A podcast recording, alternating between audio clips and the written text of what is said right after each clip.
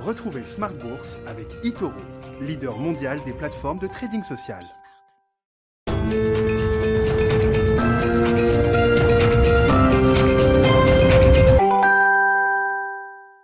Bienvenue dans Smart Bourse, votre double dose quotidienne de marché en direct sur Bismart chaque jour à la mi-journée 12h30 13h et le soir la grande édition, le grand digest de l'information économique, financière et boursière pendant une heure à partir de 18h30 au sommaire ce soir des marchés en pause avant le grand rendez-vous demain de la Banque centrale européenne qui sera peut-être le, le rendez-vous le plus concret de la semaine pour les investisseurs avec des actions attendues, une conférence de presse de Christine Lagarde qui sera évidemment très suivie et de nouvelles projections économiques à horizon 2023 pour la première fois qui seront euh, livrés par le, le, staff de la Banque Centrale euh, Européenne.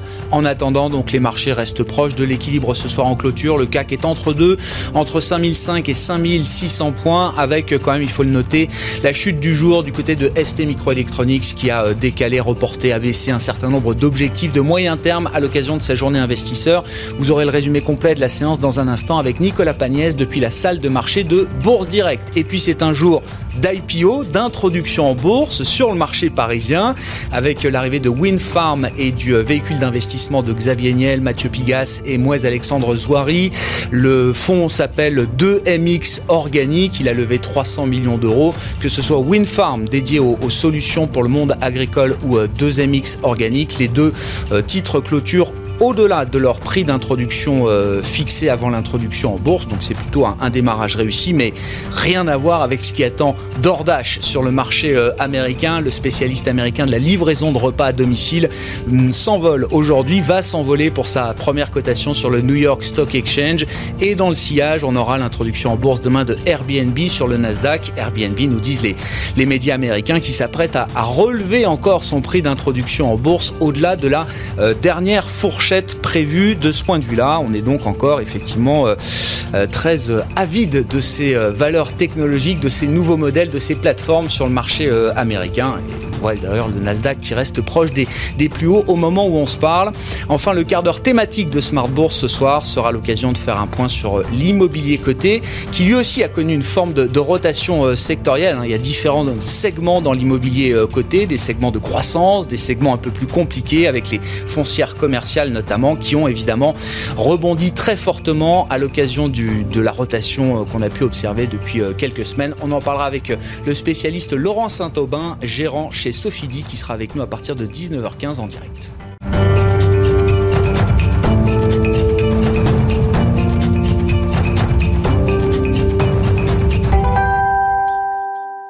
Les infos clés du jour sur les marchés boursiers, le résumé avec Nicolas Pagnès depuis la salle de marché de Bourse Direct. Clôture dans le rouge ce soir pour le CAC 40 au terme d'une journée où les échanges ont été relativement faibles aux alentours de 3 milliards d'euros. L'indice parisien perd 0,25% à 5546 points. L'ouverture dans le rouge de Wall Street aura contribué à peser sur la tendance de l'indice parisien qui reste, qui résiste tout de même grâce à l'espoir de voir un vaccin euh, bientôt autorisé par l'autorité de santé américaine et dans son siège l'autorité de santé européenne.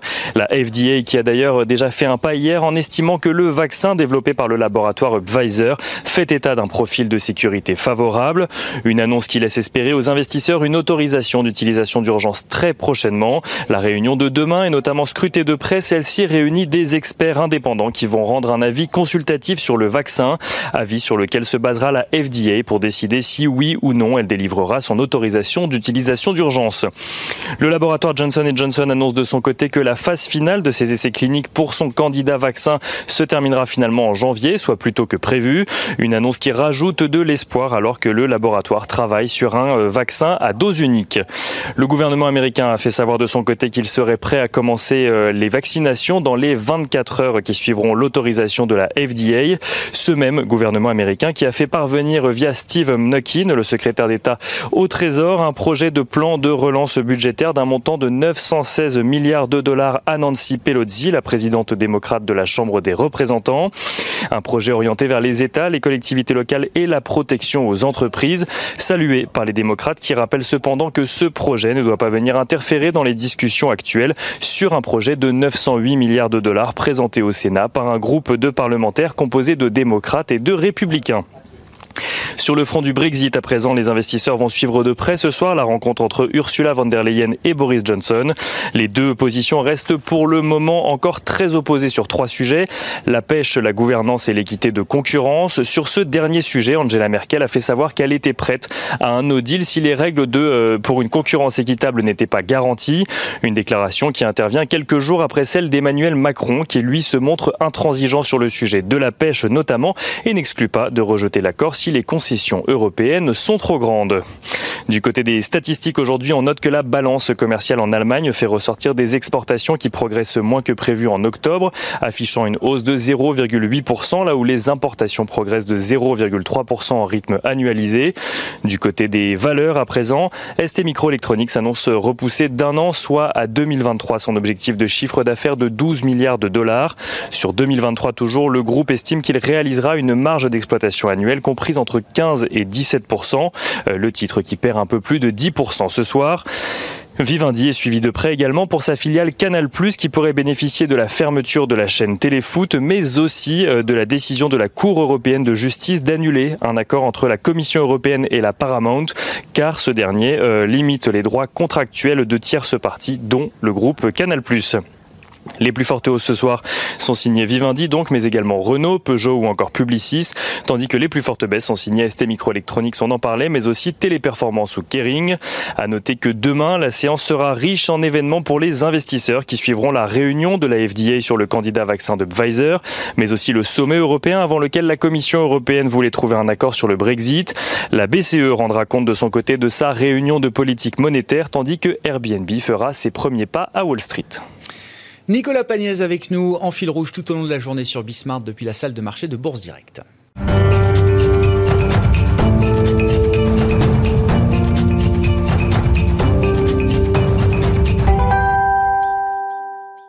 Trois invités avec nous chaque soir pour euh, analyser les mouvements de la planète marché. Gustavo Runstein nous accompagne, le responsable de la recherche macro et de l'allocation d'actifs de Dorval Asset Management. Bonsoir et bienvenue Gustavo. Bonsoir. François Collet à nos côtés également, gérant obligataire chez DNCA Investments. Bonsoir François. Bonsoir Et Alexandre Baradez avec nous également. Bonsoir Alexandre. Merci d'être là. Vous êtes chef analyste chez IG. Je commence avec vous euh, Alexandre. 4-5 semaines de rallye assez intense, emmené par les secteurs dits value les plus euh, déprimés, ce rattrapage qu'on a beaucoup commenté. Est-ce qu'on a là construit un socle solide pour la suite sur les marchés boursiers, sur les marchés euh, actions, ou est-ce qu'il faut euh, s'inquiéter de certaines vulnérabilités encore dans ce marché Alors, le socle, il est là. Le socle, c'est finalement c'est le point bas qu'on a touché euh, fin octobre, quand on reparlait de confinement en zone euro dans plusieurs pays. Donc là, le point bas 4006 sur le CAC, c'est vraiment la zone d'impulsion de tout le mouvement qui a suivi. Élection américaine, annonce euh, sanitaire, vaccin de Pfizer, puis Moderna.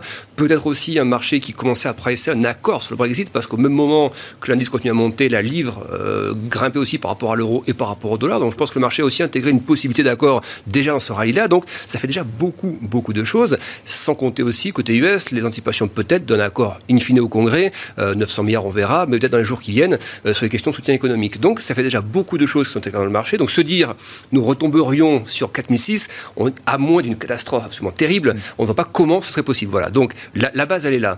Après, euh, on regarde vers le nord, on regarde où sont les prochains objectifs, où sont les prochaines, les prochaines cibles.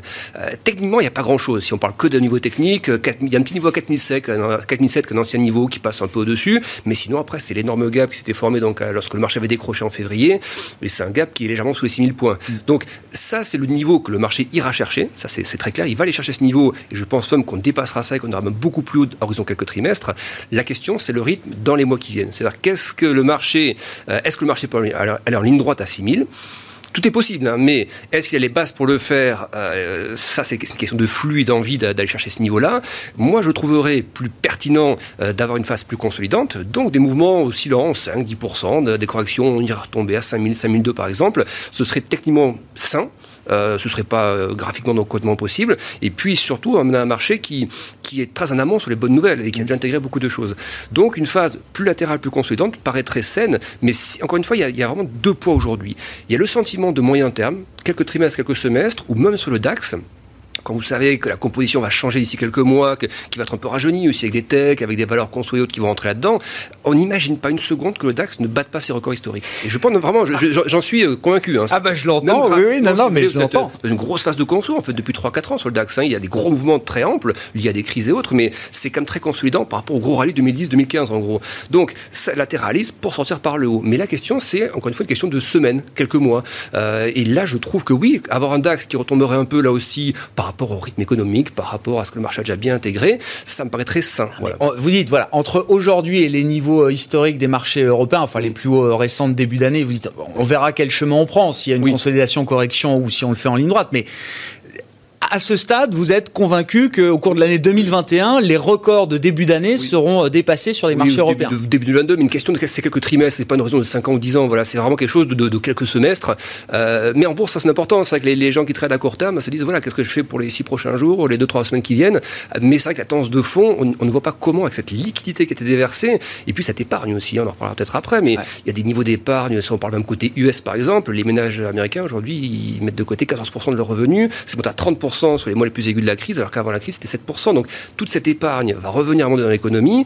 La question, c'est est-ce qu'on a les bases maintenant pour que ça revienne dans l'économie? Et moi, je pense pas. Je pense pas qu'on ait les bases tout de suite. Et même, il y a des contraintes, économiques, enfin, des contraintes euh, physiques pour que cette épargne ne puisse pas aller dans l'économie, euh, l'économie qui est verrouillée. Donc voilà, selon moi, c'est plutôt des bases consolidantes avant gros rallye. Voilà. D'accord. Bon, mais pour un investisseur de moyen long terme, c'est quand ah, même plutôt très, très, euh, très positif. Oui, il n'y a pas de raison. Est-ce que vous partagez cette, bon, l'idée effectivement qu'il y a peut-être un, cycle encore devant nous à exploiter sur le plan boursier notamment, sur le plan des actifs risqués, euh, Gustavo. Et puis un mot quand même du, du, leadership qui va emmener ce cycle? Est-ce que c'est encore le leadership technologique américain? Ou est-ce que non? Le mois de novembre montre qu'il y a un changement de leadership qui s'est opéré. Alors, je, manie le terme value avec prudence parce qu'on trouve un peu tout et n'importe quoi, on va dire, dans la value euh, aujourd'hui. Mais voilà, l'idée de ce changement de leadership. Oui, je crois. Bon, d'abord, l'optimisme qu'on ressent euh, sur la plupart des gens qui travaillent sur les marchés, il y a quand même un certain optimisme qui est partagé. Euh, et on comprend pourquoi. Euh, il est clair, aujourd'hui, les investisseurs ben, euh, enjambent complètement le, confinement, le premier trimestre américain qui risque d'être pas terrible, mais l'enjambent complètement parce qu'effectivement, à partir du deuxième trimestre, on peut imaginer un monde avec un vaccin, avec toujours des soutiens et une économie qui explose. Donc, un boom économique en 2021 semble tout à fait raisonnable vu, d'aujourd'hui, et donc c'est assez logique que les investisseurs se, se projettent assez rapidement dans cette dans cet univers-là. Jusque maintenant, euh, toutes les nouvelles de court terme ont été complètement enjambées parce qu'on regarde après. Et c'est logique, encore une fois. Oui, c'est, après, c'est un rationnel. C'est complètement rationnel. C'est quand on est sur les marchés. Et évidemment, s'il y a un fort rebond euh, l'année prochaine, c'est euh, logiquement les cycliques. c'est plutôt la, partie cyclique puisque la partie value qui est le, celle qui, qui, emmène tout le reste. Vous préférez la terminologie cyclique plutôt que, que value? Mais je crois qu'en bah, fait, il y a beaucoup de. Parce qu'on mélange beaucoup de choses généralement. Il y a pas mal de confusion entre cyclique, euh, euh, value, défensive, croissance et les GAFA en plus, qui sont encore une autre histoire. Qui sont encore une autre histoire différente. Mais euh, nous, aujourd'hui, d'un point de vue purement économique, clairement, on est pour les cycliques. Euh, donc tous les secteurs cycliques, mais dans les secteurs cycliques, il y a des secteurs qui sont chers aujourd'hui. Hein. Les semi-conducteurs, c'est cyclique et puis ça reste relativement ah cher. Euh, donc les cycliques, c'est assez large, mais en tout cas, aller chercher les compartiments effectivement euh, cycliques, ce qui inclut par exemple les matières premières, qui sont, je pense, aussi quelque chose qu'on voit depuis déjà plusieurs, plusieurs semaines maintenant et qui progresse très fort. Et il y a vraiment une, cette idée que l'année prochaine, c'est logique d'imaginer un boom économique et donc euh, de jouer tous les secteurs cycliques de, la cote. Euh, et puis, euh, bon, effectivement, des questions d'inflation ou d'autres, des actifs qui vont bénéficier de ce type de, mouvement. Et sur la question de l'inflation, puisque je sais que c'est un, thème qui est, important pour les, pour les marchés financiers, j'aurais toujours la, même chose. Hein. Pour les marchés financiers, l'inflation, c'est le cycle. C'est le côté cyclique de l'inflation. Et c'est ça, c'est ce côté cyclique, cette accélération qui est, le, il me semble, déterminant et qui va faire, qui va tirer les marchés dans les, prochains, euh, dans les prochaines, prochaines semaines. Donc c'est plutôt une rotation vers les cycliques. et là-dedans, il y a tout. Effectivement, il y a des secteurs value, les banques, c'est l'exemple. Mais c'est surtout parce qu'ils sont cycliques plus que, plus qu'autre chose. Et ce changement de leadership, effectivement, il s'inscrit dans la durée pour vous? Pour nous, alors déjà, euh, à, court moyen terme, il est clairement là, au moins pour, euh, pour euh, les, prochains trimestres et en prévision de, cette, de 2021 et 2022, qui sont probablement encore des années de, de, reprise.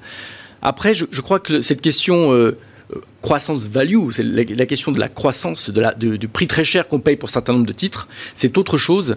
et ça, c'est quelque chose de plus, plus compliqué. Aujourd'hui, la seule manière le seul conseil qu'on peut donner, et tout cas c'est ce qu'on fait dans le portefeuille, c'est d'être extrêmement diversifié euh, et de se méfier aussi de quelque chose, c'est que les indices aujourd'hui sont devenus très concentrés dans ces valeurs très chères. Euh, c'est vrai bien sûr pour l'indice américain du Standard Poor's 500, mais c'est également vrai pour le MSCI Monde, puisque ces valeurs dominent complètement toutes les autres, elles sont très très grosses. Et donc en fait, quand on croit être diversifié dans un indice, on n'est pas tant que ça, on est assez concentré sur ces valeurs qui effectivement sont très très chères. Très dépendant du poids de ces valeurs. Et on est très dépendant, et là on ce qui nous semble aujourd'hui, il ne s'agit pas de, paniquer sur Apple ou Google, je, n'en sais rien, d'ailleurs je ne suis pas spécialiste de ces valeurs, mais c'est plutôt de dire qu'il euh, n'y a pas de raison qu'elles fassent aussi bien que, que, que, les autres et qu'il y ait du rattrapage semble assez normal.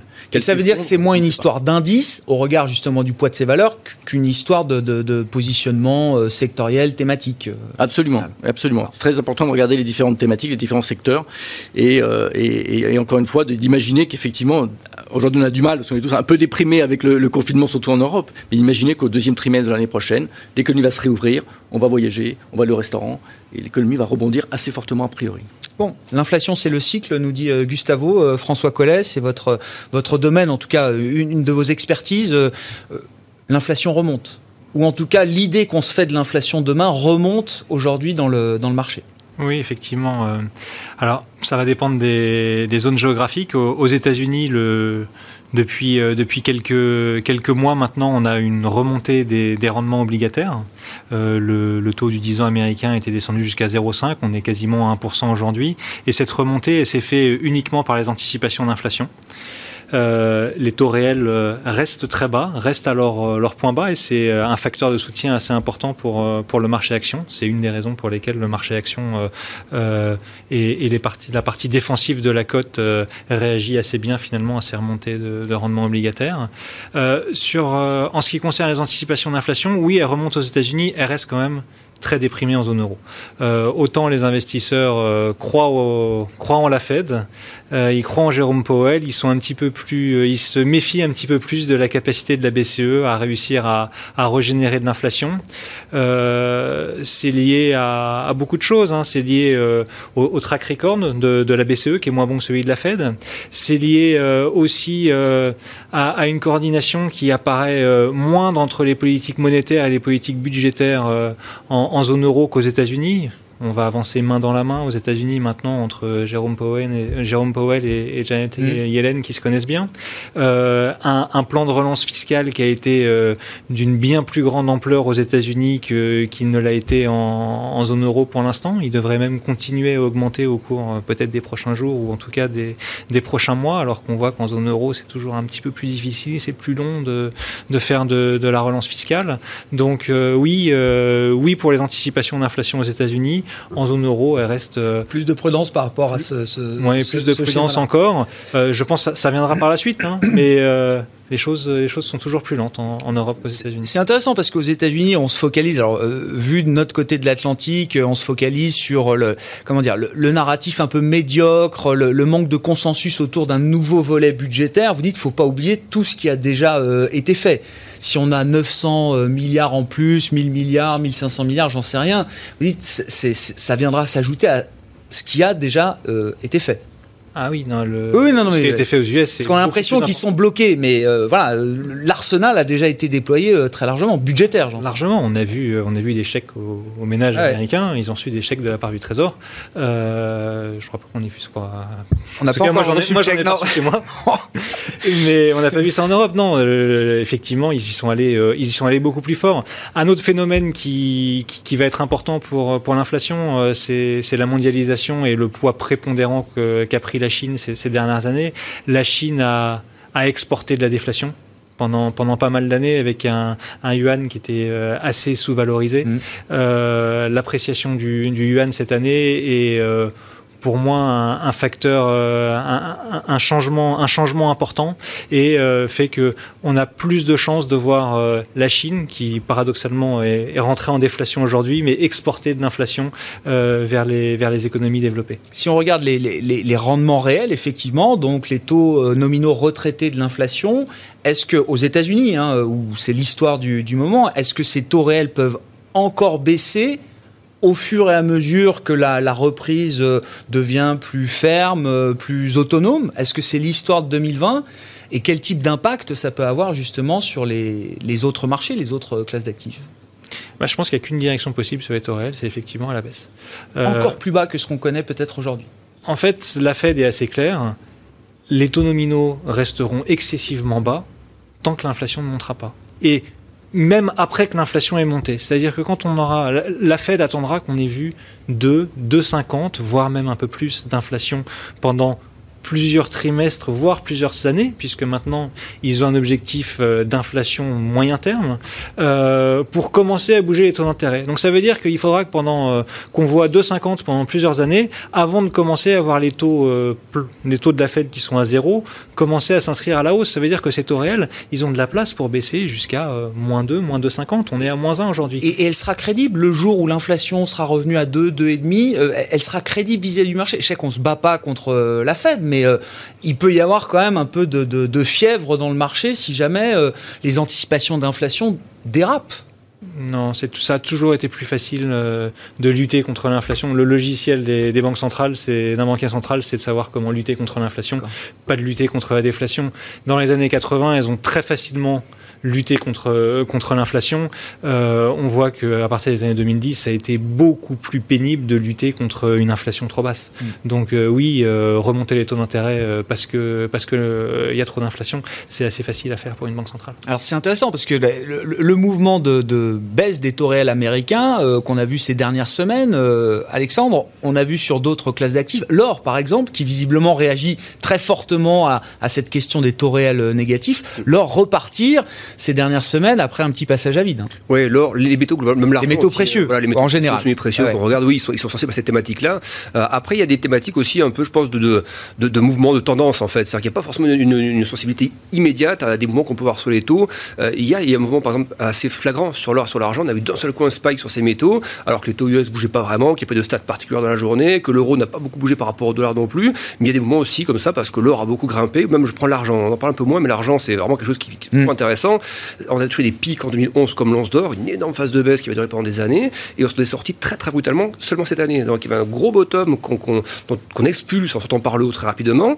On a bien corrigé cette phase de hausse de 40% quasiment, et là on sent qu'on est sur un bottom en fait. Donc oui, c'est des phases au-delà de l'aspect purement taux et inflation ou autre, même des phases, enfin des, des, actifs sur lesquels qui ont été vraiment délaissés pendant des années. On sent qu'il y a un regain d'intérêt cette année là-dessus pas seulement lié aux, politiques monétaires ou autres, il y a ça qui joue beaucoup, mais aussi par le fait que ça se réveille et que la thématique aussi matière première si bien reprise. Vous regardez les indices de matières premières synthétiques sur euh, toutes les qui synthétisent tout, les métaux, l'énergie et autres. On avait touché il y a quelques mois des plus bas de 30 ans sur des indices comme le Bloomberg Community Index, par exemple. Donc c'est vrai que jouer une thématique matière première euh, via des trackers ou ce genre de choses sur du moyen terme, ça semble être plutôt oui, un pari. Ça euh, confirme que là aussi, sur cette thématique matière première précieux ou énergie métaux industriels, il y a quelque chose de solide qui se forme pour la suite. C'est tombé tellement bas qu'on ne voit pas dans une phase en plus de reprise économique pourquoi on retomberait sur ces points-là qu'on a touché là sur des, vraiment des phases de crise euh, systémique euh, à fond. Quoi. Donc euh, c'est à la fois une thématique intéressante pour le moyen terme et ça bénéficie des choses qui étaient un peu délaissées et qui retrouvent un intérêt des investisseurs avec des flux qui rentrent en plus là-dessus assez intéressants. Donc oui, ça, ça, ça, devient vraiment intéressant. Ouais, Bon, alors s'il faut regarder effectivement des thématiques qui étaient laissées de côté parfois depuis plusieurs années, comment est-ce que vous regardez? Alors le, symbole de l'introduction en bourse de DoorDash, demain d'Airbnb qui va sans doute encore relever son prix d'introduction au-delà de la fourchette précédente deux entreprises qui perdent de l'argent, l'économie des plateformes, bien sûr, DoorDash, livraison de repas à domicile, Airbnb que, tout le monde connaît. Enfin, euh, c'est peut-être 50, 70, 75% de hausse sur la première cotation. Enfin, une boîte qui était valorisée déjà 40 milliards avec l'IPO et qui va peut-être valoir 50% de plus euh, demain on garde quand même des vieux réflexes, euh, Gustavo. Et je sais que ça fait déjà quelques mois que vous êtes, euh, de manière assez avisée d'ailleurs, prudent justement sur ces, phénomènes, euh, sur la valorisation de ces, plateformes, en l'occurrence. Vous dites c'est une histoire à part. Je crois qu'il y a plusieurs choses. La, la première chose, c'est que ce qui se passe sur ces IPO, on le retrouve un peu sur les matières premières sur certaines matières premières, on le retrouve sur le Bitcoin, je pense assez clairement, c'est que effectivement tout le monde est très optimiste, mais donc le risque maintenant, c'est celui de l'euphorie, euh, des exagérations dont les marchés financiers sont quand même les spécialistes. Hein, donc les grands moments d'euphorie où effectivement et, le moment est assez propice. Faut reconnaître, le moment est assez propice euh, puisque les, gouvernements ont peur et nous, sur les marchés financiers, on se projette euh, au-delà de la peur. Donc on bénéficie de de, des soutiens liés à la peur et en même temps, le, euh, on est rassuré par le, euh, la projection dans l'avenir. Donc c'est un moment assez propice à mm. l'euphorie et on commence à le voir dans certains endroits. Et je pense que les IPO, euh, c'est l'exemple des choses où les SPAC. oui, les véhicules d'investissement, les blank check companies. donc, ce sont des choses qui, qui peuvent dénoter un petit peu d'euphorie. De, et je pense qu'il y a un peu d'euphorie dans, dans, dans, tout ça. Mais en même temps, on peut le comprendre. Je pense que la situation est assez particulière et on peut le comprendre. Et une des raisons, c'est on l'a dit plusieurs fois et je le répète, c'est que cette crise du Covid est assez particulière. Ce n'est pas une récession traditionnelle. C'est vraiment une fermeture et une réouverture de l'économie. Ça n'avait jamais été vraiment fait.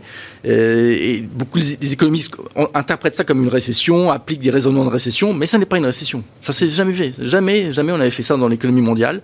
La fermer et la réouvrir en faisant des soutiens énormes pour éviter qu'il y ait des, effets trop, trop, trop violents. Et donc on va avoir deux moments dans le marché. Donc l'idée du, rattrapage des cycliques, hein, ce que vous disiez, et en parallèle de ça, l'idée grandissante d'une bulle techno. Si je, si je, je, alors, c'est-à-dire que la techno. Mais un mot sur. Euh, oui, Bon, la techno, effectivement, mais, par bah, Amazon n'est pas dans le secteur technologique, par exemple. C'est vrai. C'est vrai que c'est devenu euh, assez. C'est pour ça qu'il y a, l'histoire des GAFA. Disons, disons toutes ces entreprises. Il n'y a pas que les GAFA, il y a aussi peut-être le luxe en Europe ou des choses équivalentes, c'est-à-dire des endroits euh, qui font rêver, euh, où l'histoire, voilà, les méga-trends, etc. Tout ça est très porté, porté par toute la profession aussi, parce qu'ils développent les thématiques, le SG, plein de choses qui poussent énormément dans ces, dans ces directions-là. Et si vous prenez n'importe quelle thématique d'avenir, sur la green economy, l'énergie renouvelable ou autre, vous allez vous retrouver avec euh, tout un tas de boîtes de la technologie, forcément, hein, par, par nature. Euh, et donc, euh, voilà, on est tous poussés un peu vers dans cette direction. Et c'est vrai que ça, peut donner l'impression des risques un peu d'euphorie. mais très honnêtement, à court terme, il n'y a pas de raison que ça s'arrête. Il, il y a un momentum qui est très fort. Mais on, essaie d'être prudent et effectivement de commencer à bien bien diversifier. Et encore une fois, à se méfier des, indices où on croit être diversifié et on ne l'est pas vraiment. Ouais, je comprends. Qu'est-ce qu'on dit techniquement alors de cette euh, idée grandissante de bulle autour de la tech? Mais effectivement, euh, Gustavo l'a précisé, les indices FANG ou mm. autres, là, qu'est-ce qu'on peut dire de ce point de vue-là C'est même le OSNP, donc la tech, en gros, les, gros, les 5-6 plus grosses techs, c'est un quart du, du S&P, c'est 50% euh, du Nasdaq 100, donc c'est vrai que ce sont des vrais monstres, hein. ça pèse, ça, ça, fait les indices en fait, ça fait les tendances en grande partie. on essaie de voir l'argument quand, on dit c'est cher, on regarde c'est cher par rapport à quoi? Alors c'est vrai qu'aujourd'hui, le S&P, on paie 29 fois les bénéfices de l'année. Donc effectivement, euh, début, enfin janvier-février, on est payé 22 fois les bénéfices. Donc effectivement, on paie des valeurs qui cette année feront moins de bénéfices par rapport à l'année dernière, on les paie plus cher. C'est comme, par exemple, tout simple, hein, vous êtes dans un supermarché, vous avez une entrecôte en janvier, une super entrecôte, vous la payez 20 euros, et aujourd'hui vous avez une viande de bonne, bonne, qualité, vous la, vous la, payez 27 euros. Donc c'est un peu ça. C'est, je, je schématise, mais ça, vous payez plus cher.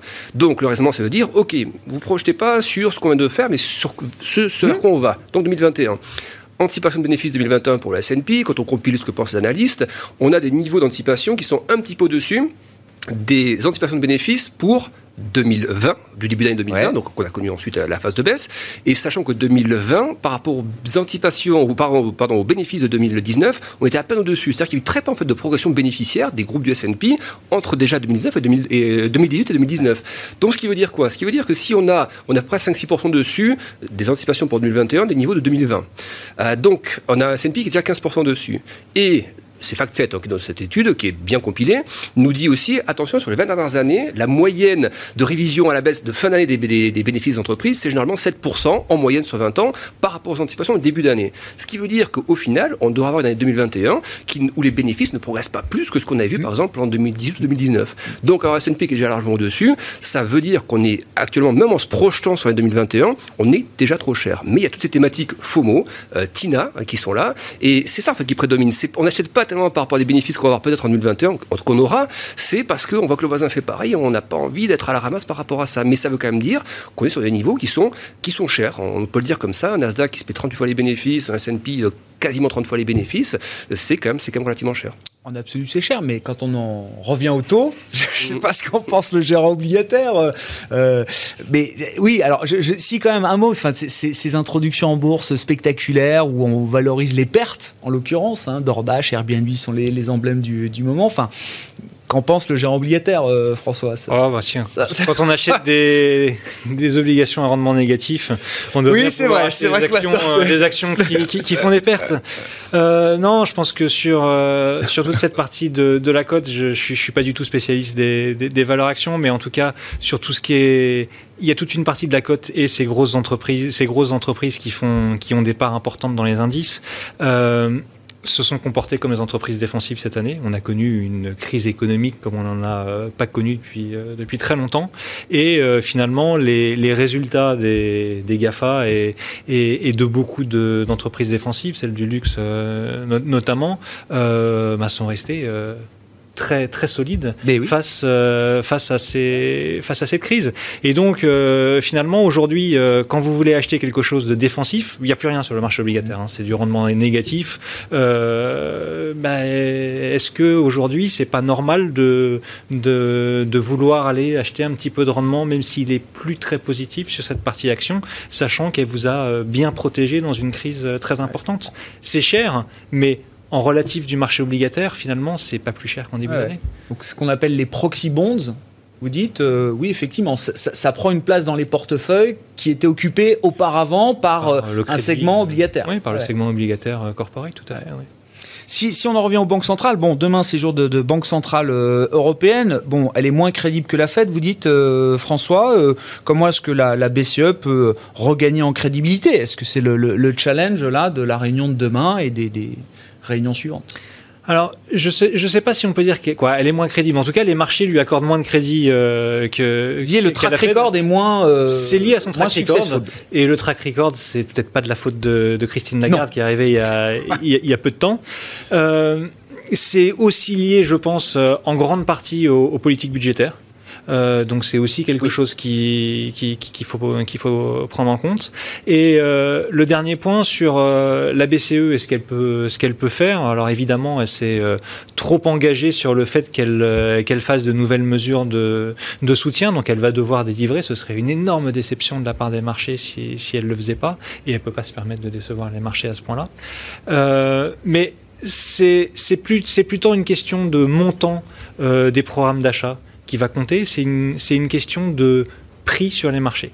Euh, il, y a, il, y a, quelques années, la, première banque centrale à faire euh, du quantitative easing euh, d'envergure, c'est la Banque du Japon. Et elle avait commencé par euh, lancer des grands programmes, faire des montants d'achat très importants. Et puis, un jour, elle a décidé finalement de, de ne plus choisir le montant qu'elle allait acheter, mais de choisir le prix auquel elle allait acheter, mhm. et c'est-à-dire de fixer un prix sur les taux d'intérêt.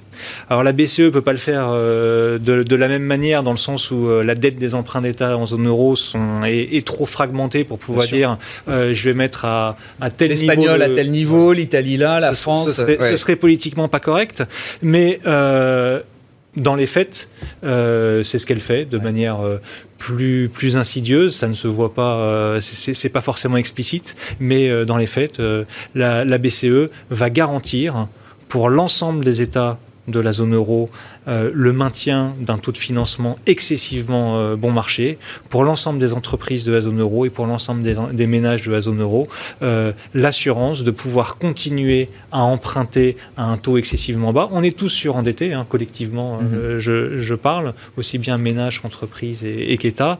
On ne peut pas se permettre d'avoir une remontée des rendements et la BCE, ce qu'elle va chercher à faire, c'est maintenir des, des taux de financement très bas pour l'ensemble des acteurs économiques. Et donc le 10 ans portugais qu'on a vu, je crois, euh, négatif, euh, le 10 ans espagnol qui est en train lui aussi de passer négatif, oui, c'est des, des histoires normales euh, dans ce dans ce, l'environnement que vous euh, que vous décrivez. Sur les banques centrales, Gustavo, je sais pas, euh, qu'est-ce qu'on peut imaginer de plus effectivement? Est-ce qu'il y a quand même un, une crédibilité à restaurer un peu du point de vue de la Banque centrale européenne? On sait qu'il y a sa revue stratégique là. Est-ce qu'il y a un coup d'après? Est-ce qu'elles sont en train de préparer le, le coup d'après, que c'est l'ultime l'ultime coup des, ban des banques centrales dans cette alors, dans la gestion de cette crise. Sur la crédibilité, bon, je suis d'accord avec ce qui, ce qui vient d'être dit, c'est-à-dire que la, la, partie budgétaire est très importante et joue un rôle, euh, notamment la coordination et bon, les, les complexités européennes, c'est pas. Et donc juste alors, un, unique, un, point là-dessus, bon. la bonne nouvelle, c'est que visiblement, on trouve un compromis avec la Pologne et la Hongrie pour euh, pour débloquer le calendrier du, du euh, recovery fund qui a été acté déjà précédemment Absolument. par le Conseil européen. Donc ça, c'est une nouvelle qui était bon, qui était assez attendue quand même. C'était oui. pas évident d'imaginer que deux pays qui en plus sont des gros bénéficiaires du plan le bloquaient pour des raisons politique. Enfin bon, c'est l'Europe. Donc on discute et tout. Ouais, bon. ouais. euh, donc ça, c'est quelque chose de, de positif. Mais euh, encore une fois, le, la partie budgétaire est très importante aux États-Unis et en Europe. Et donc ça, c'était quelque chose qui était, qui était nécessaire aussi pour les anticipations d'inflation, quelque part. Le, le, le rôle de, de, la politique budgétaire est, est, est, est primordial. Euh, concernant la, ce que va faire la Banque Centrale Européenne, effectivement, il y a les programmes d'achat. Il y a également les TLTRO, donc les programmes de financement bancaire. Ça, c'est très important puisque ces derniers mois... Euh, notamment Philippe Leins, donc l'économiste en chef de la BCE, s'inquiétait un petit peu des questions de, de, crédit et de facilité du crédit de bancaire donc en, en Europe. Les conditions s'étaient durcies? Les conditions s'étaient durcies, les banques avaient un petit peu durci les d'attribution de, des crédits, etc. Donc il y avait dans les, dans les, enquêtes que mène la BCE régulièrement. Donc il y a peut-être effectivement le TLTRO est également un, bon outil à, à, utiliser euh, pour euh, favoriser le crédit.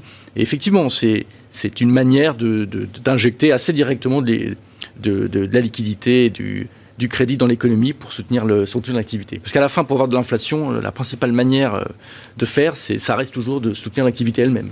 Est-ce qu'on attend la BCE peut-être dans des domaines où elle intervient moins aujourd'hui, notamment le domaine des dettes privées? Parler du soutien aux États à travers la, dette publique.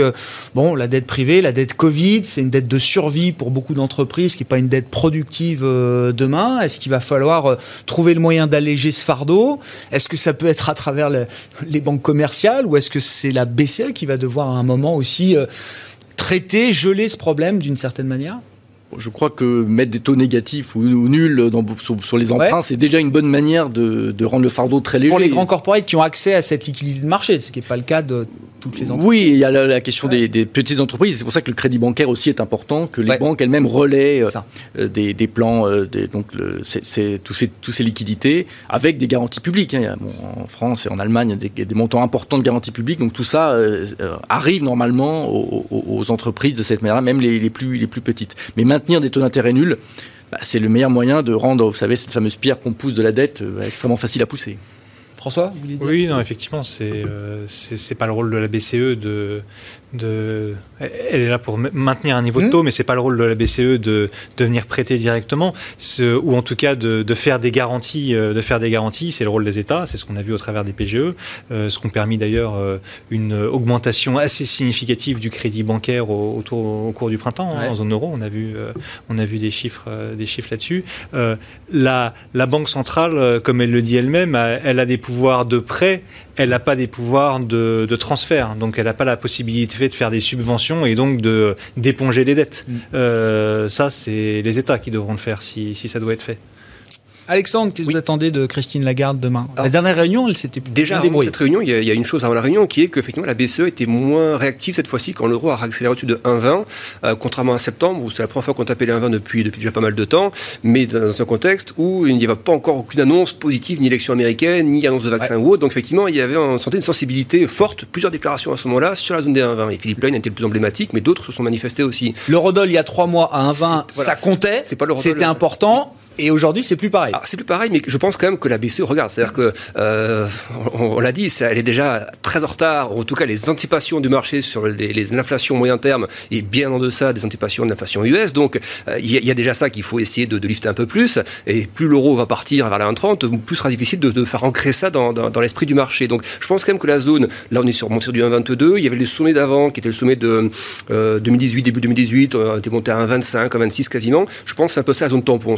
Je, pense sur des spikes un peu, des phases un peu accélérantes, on peut rentrer à cette zone de prix. Imaginez que la BCE laisse accélérer ça au-dessus de 25, euh, ça paraît un peu, un peu dangereux par rapport à ces fameuses anticipations d'inflation. De, de, et, et, donc je verrais bien aussi, là on parle beaucoup de la BCE, mais je pense que la, la réponse aussi par rapport au niveau de l'euro vient beaucoup du dollar. C'est surtout aussi, pas au début de l'euro, hein, quand euh, au mois de mai c'est reparti à la hausse, c'était vraiment les questions de plan de relance en Europe qui ont fait lifter l'euro ouais. par rapport au dollar. Et ensuite, ça a vraiment été le dollar qui a affaibli ouais. par rapport à la livre, au yen. Le dollar index, en gros, hein, vous prenez le dollar index point haut de mars et point bas maintenant, c'est 13% d'écart quand même. Donc, à un moment donné, la réponse va venir aussi du côté US. Et, moi, je suis un peu étonné que les marchés n'ont pas commencé à réagir un peu plus tôt maintenant par rapport au dollar, parce que les anticipations d'inflation côté US à moyen terme, on est, on est au-delà de 2, elles sont presque deux fois supérieures aux anticipations d'inflation qu'on a actuellement en zone euro. Mmh. Donc, rien que ça déjà, c'est déjà un facteur qui devrait pousser un peu les investisseurs quand même sur la partie, la partie dollar. Et il y a aussi la question des taux. Euh, vous regardez les taux US, ils sont quand même en moyenne supérieurs, même bien supérieurs à la moyenne des taux, les taux 10 ans US par rapport aux taux 10 ans Europe. Mais en réel, justement, ça, reste très négatif. Oui, mais ça repartira où le plus vite ça, repartira quand même très probablement côté, côté US le plus vite. Et, ce qu'on disait, toute la, la, la, la Fed a mis dans, l'économie et sur les marchés, euh, en fait, c'est comprimé pour l'instant par les effets sanitaires. Mais euh, la Fed nous a dit on va laisser l'inflation grimper au-delà de 2, on ne sera pas épidermique sur la, zone des 2. Donc quand cette épargne va, va, ressortir, cette liquidité va ressortir plus fortement encore dans l'économie, je ne dis pas qu'on a des vrais risques inflationnistes forts, mais c'est que. La grande baisse du dollar, vous ne la voyez pas euh, au-delà des niveaux actuels Je pense que ça peut. Les niveaux précédents de, de, support sur le dollar index sont 2-3% sous le niveau actuel. Donc ça veut dire en euro qui peut aller chercher sur une phase un peu excessive à 25 à 26. Mais après, je vois pas même côté européen, euh, le commerce mondial repart et réaccélère. C'est la phase du être dedans. Il faut mettre en avant nos produits à l'export avec la Chine qui repart en plus. Donc si en plus on se met un euro à 1,30 à ce moment-là, alors qu'il était à 1,07 il y a quelques mois, ça part un peu dangereux. Donc je pense qu'il y a aussi, je pense que la BCE réagira, voilà, à l'oral, par des, par des, par ses speakers qui seront un peu plus présents dans, les médias. Mais 1,25, je pense, c'est un peu la zone euh, capante 1,25 pour le, le rallye actuel. François, euh, sur les, devises, le dollar euh, notamment, enfin je sais pas, une vision moyen, long terme du dollar, est-ce qu'il est déjà suffisamment faible? Est-ce qu'il peut encore baisser beaucoup plus? Est-ce qu'il faut se méfier d'un contre-pied, effectivement, avec le jeu des banques centrales? Mmh. Euh, bah effectivement, hein, le, dernier mouvement euh, de hausse de l'euro, et c'est sans doute pour ça que la, BCE s'en émeut moins, c'est que c'est plutôt un mouvement de baisse du dollar qu'un mm. mouvement de, hausse de l'euro. Et quand on regarde l'euro contre un panier de devises, notamment contre la livre, qui, qui, se tenait bien, euh, on verra demain, on verra, on, verra après le dîner de ce soir. mais néanmoins, le, c'est pour ça que la BCE s'en émeut moins. après, les US, c'est sûr que le, différentiel de croissance, c'est quelque chose qui va compter et, et c'est un, un facteur de soutien important pour, euh, pour le dollar parce que vous avez euh, euh, une croissance potentielle aux US qui est plus importante que la croissance en zone euro. Vous avez des taux et donc une rémunération du dollar qui est plus importante que la rémunération des taux en zone euro. néanmoins, si cette euh, croissance 2021 euh, se fait euh, trop à crédit aux États-Unis, se fait par grosso modo un, encore des, des, chèques aux ménages payés par le Trésor américain et refinancés par la Fed, je pense qu'à court terme, ça peut être vu comme relativement négatif euh, par le marché pour le dollar. Et, et finalement, ce serait euh, pas pour déplaire aux Américains. Hein. Une de leurs grandes phrases, c'est le dollar, c'est notre monnaie, c'est le problème. Euh, d'évaluer un peu le dollar, ça leur, permettrait, ça leur permettrait de regagner en compétitivité. Quand on voit les déficits de leur balance commerciale aujourd'hui, ça leur ferait pas mal de, de regagner en compétitivité. Donc je, je pense que c'est une possibilité pour l'année prochaine de voir une poursuite de ce mouvement négatif sur le dollar. Euh, c'est pas le, le, grand soir euh, non plus à long terme, il reste des forces importantes pour le dollar. Bon, on verra comment ça se joue contre l'euro, mais c'est aussi positif pour un certain nombre de pays émergents. Enfin, c'est ce que traditionnellement euh, on entend sur la baisse du dollar. Pour finir avec vous, euh, Gustavo, justement sur l'idée d'une allocation euh, géographique, d'une certaine manière. Si, on si on est investi sur l'idée de la reprise du cycle, est-ce que ça veut dire que là aussi il y a des, des pays, des zones qui prennent plus d'importance dans les portefeuilles pour pour les investisseurs? Oui, en fait, la question géographique n'est pas majeure, mais quand on choisit des thèmes, des thèmes ou des, secteurs, on va se retrouver mécaniquement avec certaines zones géographiques. Si on veut faire de la tech, on va mécaniquement se retrouver avec des États-Unis et de l'Asie en grande quantité, un peu, un peu moins d'Europe. Euh, si on veut faire des matières premières, on va se retrouver aussi assez naturellement avec pas mal de pays émergents. Euh, je pense à l'Amérique latine, par exemple, euh, dont, dont, voilà, une économie qui a beaucoup, beaucoup souffert. On parle beaucoup du Brésil.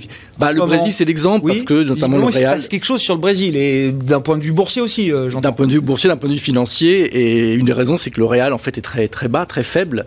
elle ne s'est pas du tout renforcée comme d'autres devises émergentes ces, ces, dernières semaines, et là commence à prendre un peu de vitesse, et donc ça excite toujours un petit, petit peu les traders de voir qui commence à bouger, qui est un peu en retard.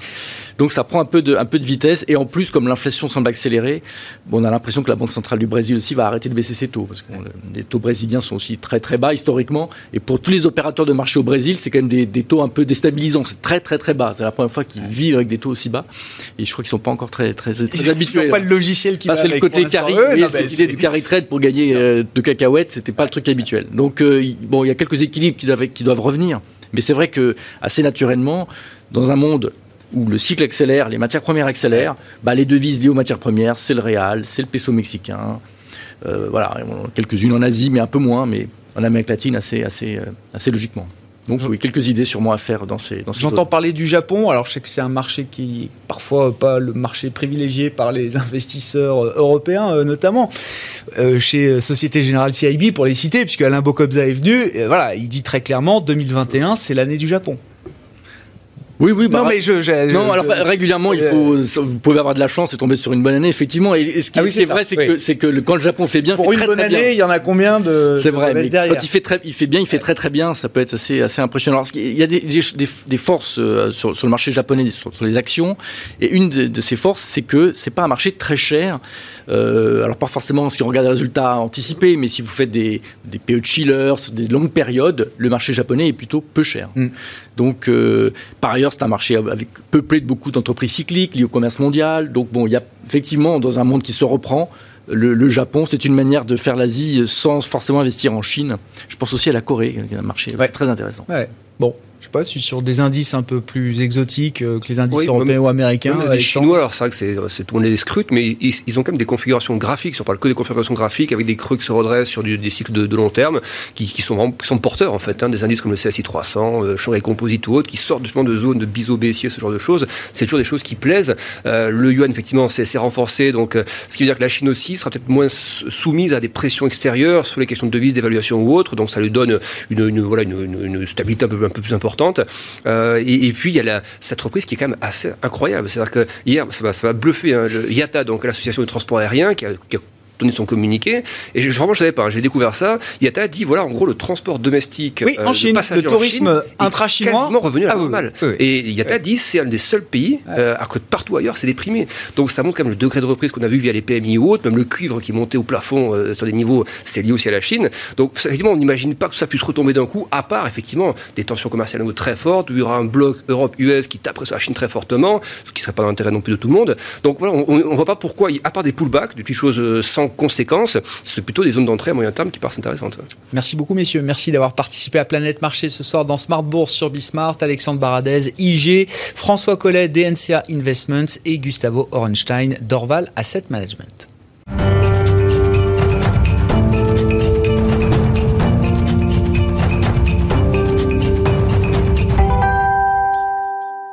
Le dernier quart d'heure de Smart Bourse chaque soir, c'est le quart d'heure thématique. Le thème du jour, c'est celui de l'immobilier, de l'immobilier coté précisément, ou des immobiliers cotés. Il y a plusieurs segments de marché. Il faut affiner un petit peu effectivement les choses de ce point de vue-là. Et on fait le point avec Laurent Saint-Aubin qui nous rejoint en plateau. Bonsoir et bienvenue Laurent. Bonsoir. Vous êtes euh, gérant chez Sophidi, spécialiste donc de cet immobilier coté ou de ces immobiliers euh, cotés. Que s'est-il passé pour ce segment de marché, ces segments immobiliers cotés euh, sur les dernières semaines? Le marché, on en a beaucoup décrit, a eu ce, mouvement de, rattrapage, de rotation euh, sectorielle. Quand on regarde au sein du secteur immobilier, là aussi, il y a eu des mouvements. Alors, ce qui s'est passé d'abord, c'est un rattrapage assez fort du secteur qui a progressé de 13% euh, sur un mois, euh, après des mois de sous-performance. Et effectivement, dès l'annonce des premiers essais encourageants de la phase 3 du, vaccin Pfizer, on a eu une rotation au sein du secteur extrêmement violente qui s'est mise en place avec euh, euh, l'illustration de l'adage euh, biblique, les derniers seront les premiers. Donc on a eu un, rebond très violent des foncières de commerce qui n'étaient pas à la fête depuis le début de l'année et de certaines foncières de bureaux plutôt orientées vers le, le périphérique. Donc si on prend sur le dernier mois, Unibail plus 80%, ICAD plus 50%, et puis en face, on a eu des prises de bénéfices sur deux segments qui avaient enregistré les progressions positives depuis le début de l'année, qui sont la logistique et euh, le résidentiel. Bon. Vous êtes plutôt tourné, chaque fois qu'on discute, vers ces immobiliers de croissance que vous euh, décrivez, résidentiel euh, et, et, logistique, entre autres. Est-ce qu'il faut néanmoins considérer l'éventualité, la possibilité de se repondérer un peu sur des, des segments immobiliers qui avaient peut-être excessivement souffert quand même de cette crise pandémique. Euh, bah, je crois qu'il faut jamais euh, reconnaître qu'on peut euh, s'améliorer et donc changer les choses. en l'occurrence, je pense que la perspective d'un vaccin effectivement autorise une prise de risque un peu plus importante. Euh, après, euh, ça veut dire qu'on aura un rebond de la croissance plus durable. C'est en tout cas ce que les, le scénario rose que les marchés mm. ont, joué euh, dans ce contexte toujours de taux extraordinairement favorables à l'immobilier. Cela étant, je, je prends des pincettes dans ma prise de risque. J'achète plutôt toujours la logistique qui va bénéficier du rebond et plutôt du bureau de qualité dans le cœur des grandes métropoles plus que du commerce sur lequel on est encore sur des promesses d'amélioration, plus que sur une réalité, en particulier du côté des transactions physiques. Vous savez que le, L'avantage de l'immobilier, c'est que l'immobilier en bourse et l'immobilier physique, là où il y a les transactions, se font à courte échelle. La bourse anticipe souvent, mais après, il faut vérifier avec des transactions physiques. Et donc le rebond de l'immobilier, euh, des foncières commerciales cotées, n'a pas été éprouvé par des transactions euh, physiques réelles euh, suffisantes? Bah, Pour l'instant, aucune transaction physique importante n'est intervenue, contrairement à ce qu'on observe dans le secteur du bureau et dans le secteur de la logistique. On a beaucoup de transactions très importantes et qui témoignent de hausses de prix sensibles. On, va revenir sur le bureau, mais je reste encore une fois sur les foncières de commerce. Comment vous l'expliquez? Enfin, le, euh, on n'a pas oublié totalement le monde d'avant, euh, quand même, euh, Laurent.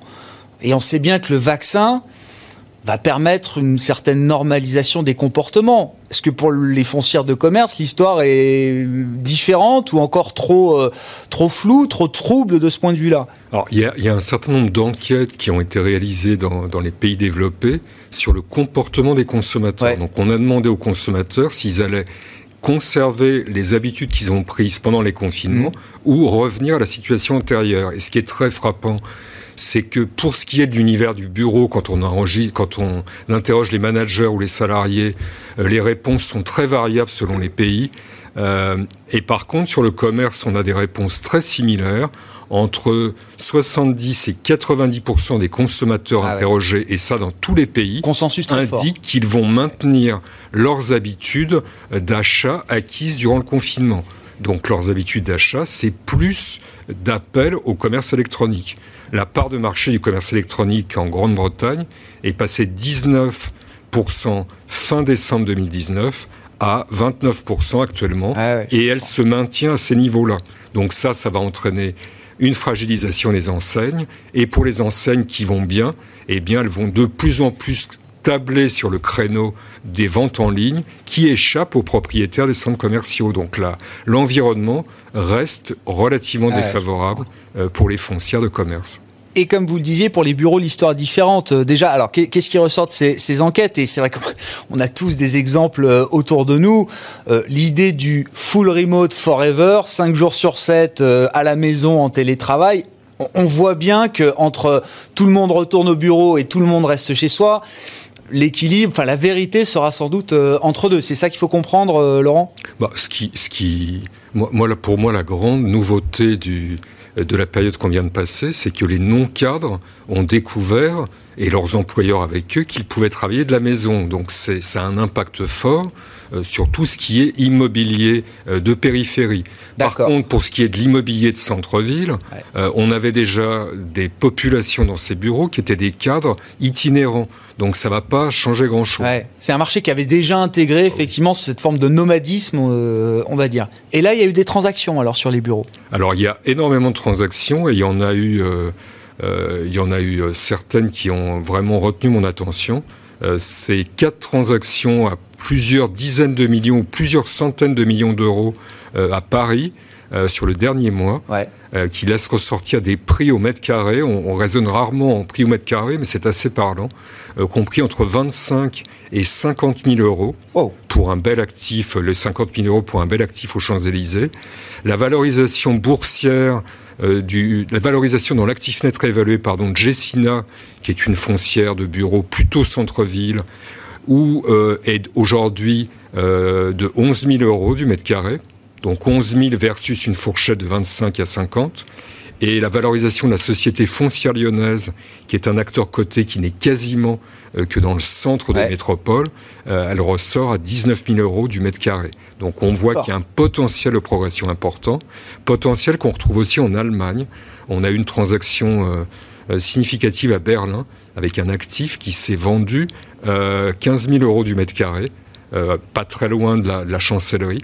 Là où la valorisation du patrimoine d'Alstria, qui est un grand acteur du bureau en Allemagne, pour Berlin, est de l'ordre de 4 000 euros. Donc un potentiel de rattrapage qui sera extériorisé euh, par les évaluateurs de ces foncières cotées dans les mois qui viennent, qui est très important. Et, euh, en absolu, les prix que vous citez là au mètre carré, c'est quoi? On, bat des records euh, On revient sur des prix d'avant-crise ou on est déjà très au-delà? Je pense que pour certains de ces actifs, on bat des records puisque certains d'entre eux ont été entièrement restructurés mais ne sont pas encore loués. Hmm.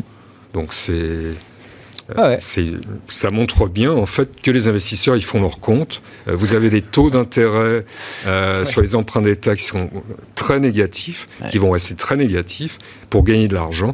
Bah, l'immobilier de bureau avec peu de risques dans le cœur de Paris, c'est quelque chose d'attractif. Et puis alors, il y a une histoire qui vous intéresse. Euh, on, parlait jour d'introduction en bourse aujourd'hui, s'il en est. On a des introductions en bourse euh, à Paris, euh, Dordache évidemment sur le marché américain. Demain Airbnb. Je ne sais pas si vous avez un commentaire sur Airbnb qui va sans doute flamber demain. En tout cas, le prix va être encore réévalué pour l'introduction en bourse. Non, vous regardez une introduction en bourse sur le marché belge. Beaucoup plus modeste. Beaucoup plus modeste. Et mais qui a, qui a, euh, c'est cet immobilier. Alors, je sais pas comment vous le caractérisez, Laurent. L'immobilier à vocation sociale, ou en tout cas qui remet un peu de sens effectivement dans euh, euh, dans le dans l'immobilier en l'occurrence. Alors moi, moi j'aime beaucoup effectivement ce segment dans lequel on peut trouver déjà des investissements intéressants dans les cabinets médicaux en Angleterre, dans les casernes de pompiers ou les euh, écoles en Scandinavie. Mm. Et donc là, il s'agit d'une introduction euh, dont la première cotation sera demain, qui s'appelle Inclusio. Euh, c'est donc une, une société belge qui loue des logements à des populations délaissées, SDF, handicapés, travailleurs migrants, les loyers étant bien sûr totalement pris en charge par les collectivités locales ou les gouvernements. Euh, avec une garantie donc totale et un potentiel de progression mesuré mais régulier lié à l'état du marché du logement qui, dans toutes les grandes villes, est plutôt, est plutôt à la hausse. Oui, j'allais dire effectivement, pour, pour. Alors, au-delà de l'impact social qu'on peut euh, chercher à avoir quand on est euh, investisseur, pour l'investisseur traditionnel, financier, il y a quoi Une forme de, sécurité derrière cette... il y a une très grande sécurité. Très grande sécurité. il y a un rendement, je ne suis pas fan des rendements, mais il y a un rendement sur le dividende euh, qui devrait être supérieur à 3%. Et une société qui s'introduit à son actif net réévalué, euh, alors que les foncières de logement sont généralement beaucoup plus cher. Bon, intéressant. On suivra ça demain donc sur le marché belge à Bruxelles, Inclusio. Merci beaucoup, Laurent. Merci d'être venu nous voir pour euh, faire un point sur ces segments de l'immobilier côté que vous suivez, que vous gérez. Vous êtes gérant chez Sophie Di Laurent Saint-Thomas qui était avec nous dans Marché à thème ce soir. Ainsi se termine Smart Bourse et nous on se retrouve évidemment en direct demain dès 12h30 pour une nouvelle édition.